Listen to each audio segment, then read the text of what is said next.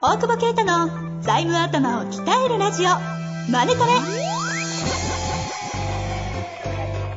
ビジネスにおいて欠かせない財務戦略ポッドキャスト「財務頭を鍛えるラジオマネトレ」では財務のスペシャリストである税理士の大久保啓太が経営者をはじめビジネスパーソンが知っておくべき財務やお金に関わる情報をちょっと辛辣ながらも分かりやすく解説します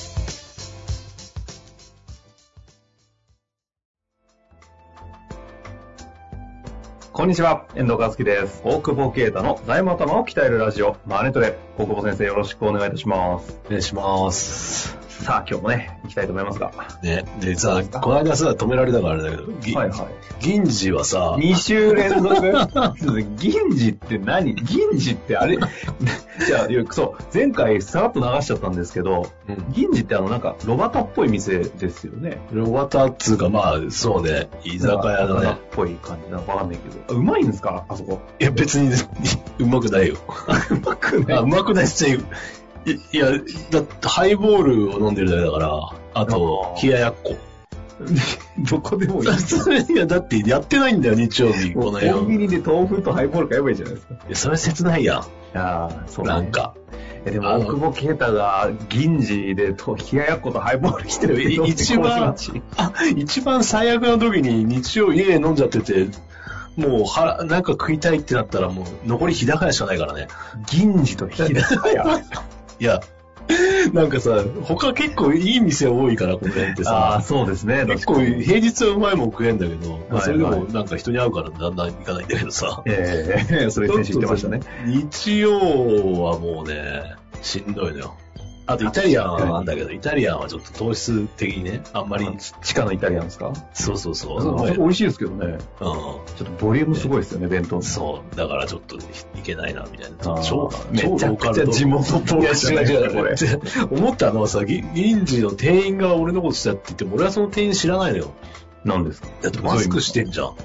あ、マスクしててさ、はいはい。制服同じ人たちの顔俺覚えらんないよ。ああ、確かに今って店員さん顔覚えれないんだ。あ覚えれないよね。あ、本当っすなんねか。向こうかなみたいな。ああ。そう、向こうはね、見てんだ。なんかちょっまとぐだら来ているなんみたいか、な。そう個人店は結構マスクしなかったりさ、まあマスクははいはいはいもともと知ってるからさ、いいじゃん。だけど、わかんないよね、どう本当っすね。いや、でもなんか、この間も言ってたけど、9月入社の子たちの顔がわからないって社長言ってたもんね。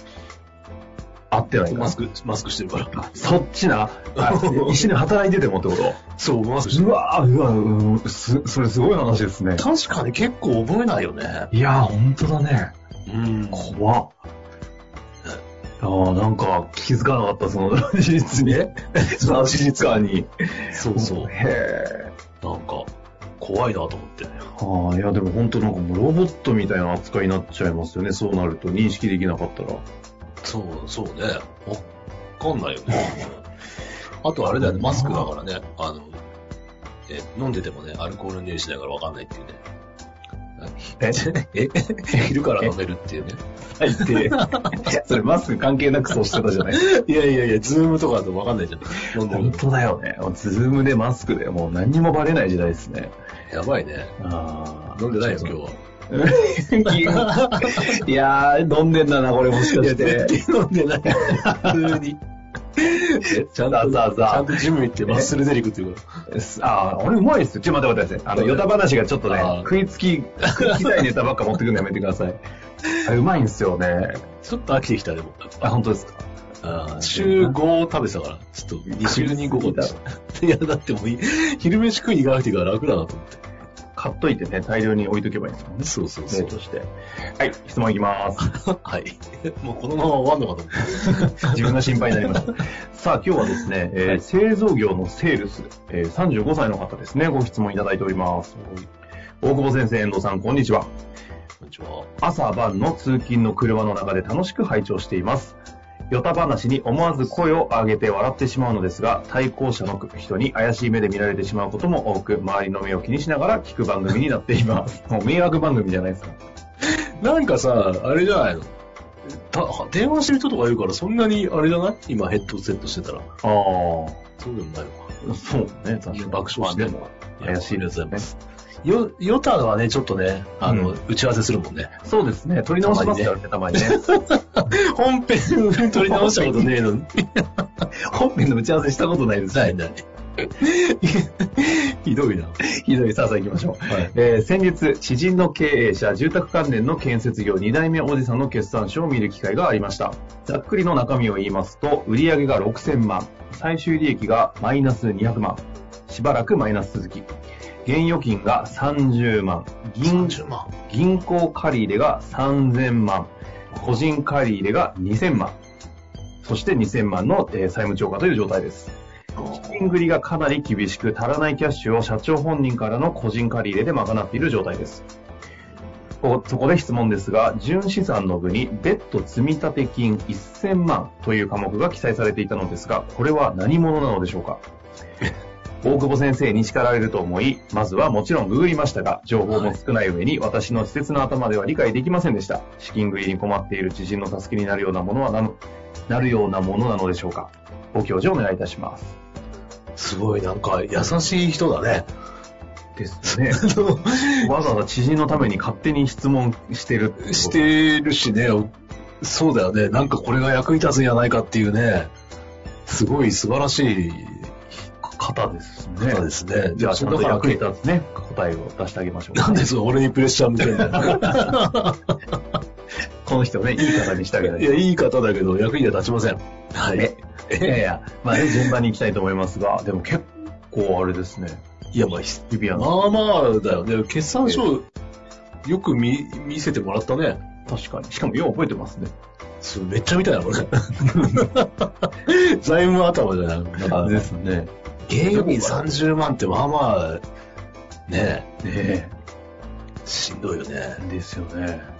ああここの間1万7000円って見たけど。現預金。そうそうそ。そう 桁間違ってんじゃねえかと思ったけはど。 なかなかだよね。い。いや、でもね、まあ、シビアな時代なんで、あんまりちょっと感情的主観を入れないように。ああはいはいはい。いやまあね。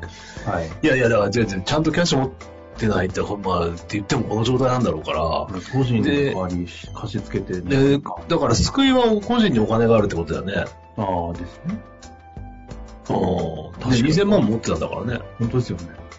うん。だからこれがどれぐらい続くのかっていうことん、だと思うんだけど、まあ質問に答えるその別途積立金っていうのは、だから昔いい会社、昔いい会社って言い方変だけど、昔財務状況が悪くない時があって、うん、その、なんていう、これ、もう会計上の処理だけなんだよね。だから、別に1000万円の積み立てがあるわけじゃなくて、別途積立金を積み立てただけ、なんていうのかな、もう会計超会計の話になるから、なんか、背景っが理解できないと、分かっていうか、別に、その、なんていうの、 はい、利利益を積み立てるという処理をしただけで、えっと、その、なんていうかな。なんて、俺、あんまこう、会計説明できない。のえ実態に存在してるお金ではないではない。も、もともと、だから、繰越利益剰余金みたいなところから、えっ、と、利益剰余金、純資産の部に、なんかお金があって、それを、まあ、会計上積み立てたというだけかな。会計上積み立てたってどういう意味なんですか会計上それを振り返る、まあ、そういう呼び方にしたってだけだね。けど、純資産の右下に、一旦利益かなんかで1000万が出てたという事実そうじが過ゃ去ないにあったはずで、そいつを別途積立金と呼んだってことですかそうそうそう、そのイメージ。だから、今2000万債務超過って、例えば資本金がわかんないけど1000万だとしたら、資本金1000万、ベッド積立金1000万、でうん2000万じゃない、はい。で、マイナス2000万ってことは、繰越利益剰余金がマイナス4000万なんだと思う。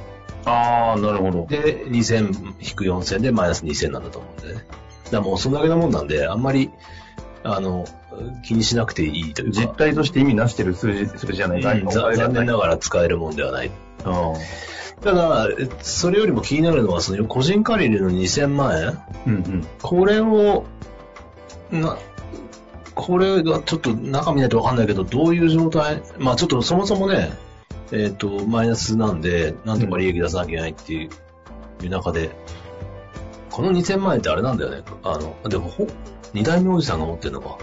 まあ二代目おじさんだからそんなに年じゃないんだろうけど、まあ会社への貸付金って債権だから、はいはいはい。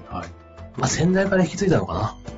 先えっ代と、かどらこ引のき、ああ、その会社自体はどうですかいやいや、えっ、と、仮、いや、あわかんない。どどっちかわかんないけど。結構相続財産になっちゃうことがあるんだよね。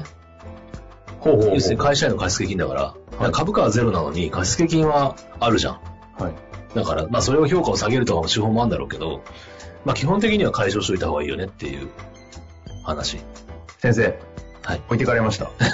も そう一度お願いします。えう。いや、だからす解消しないと債権として残っちゃうんじゃない、えっと、債権は、個人、個人と個人が法人の間においての話ですそようね。そうそうそう。だから、えっ、と、まあ例えばね、給料取ってるんだったら、で赤字だったら、給料取らないでこの借り入れを返済するとかで、うんうん。あの、会社も大変な状態だから、で、個人も税金かかんないし、貸してるお金返してもらうだけだから。っていうので、まあ、PL を改善する。だから PL の利益出てるんだったら、あの、か入れたお金をデスして、しちょうど2000万ずつだから、あの、債務超過解消するって手もあるけど、うんうんうん。うん。ちょっと PL の赤字の方が気になるんで、ああ。うん、給与取っててマイナスだったら取らなくてもいいのかなっていう、まあ、それだけじゃもちろん抜本的な解決にはならないけどね。えええうえええん。っていうことで資金、資金繰りは大して変わんないんだろうけど。うん。それは何的にですかあの、帳簿上を良くすることで調達とかをできるようにするためにという話ですかいや、節税だね。 あ節税としてですか今は。あうん。あ。多分で、できるとしたら、多分、金融機関借りる難しいと思うもん。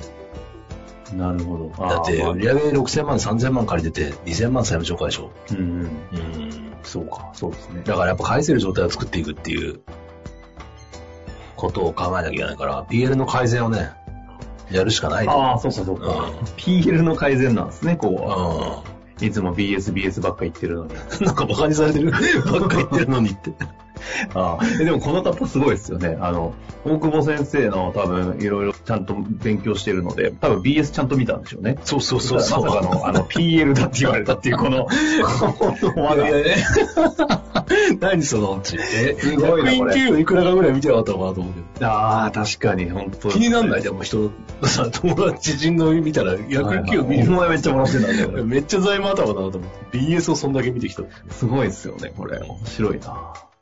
あの、そうですね、財務エイドの中の、あの、基礎編の講座あるじゃないですか。財務の基本的なざっくり認識する上での、あの、BSPL を大久保先生がまず手元に置いた時に、どっかから、どこから見るかって回あったじゃないですか。あれ、めっちゃ面白いですよね。見方やらしいなみたいな。そっかでらも見俺あれ、あれをやるまで自分でそれを、なんていうの、落とし込んだことなかったからね。あこーんなの中で整理になるよね。ちょ感覚的にやってたんですね、やっぱり。超感覚のやつだから。いや、面白いです。だって、決算書見た瞬間に、これ、きなくせえぞ、みたいな始まりますもんね。これ、粉飾の匂いがするんだよな、みたいな。 すげえな、と。いしいやつ。や、まあ、というわけでね、あの、ぜひ、可能であれば、ちょっと PL を、あの、良くしていくという観点で、何か、ちょっと見れるんだったら見てみて、また、ぜひ質問をお待ちしております。はい。あとりがいうわけで、今日は終わりたいなと思います。大久保先生、ありがとうございました。とうございます。本日の番組はいかがでしたか番組では大久保携帯の質問を受け付けておりますウェブ検索で「税理士カラーズと入力し検索結果に出てくるオフィシャルウェブサイトにアクセスその中のポッドキャストのバナーから質問フォームにご入力くださいまたオフィシャルウェブサイトでは無料メルマガも配信中ですぜひ遊びに来てくださいね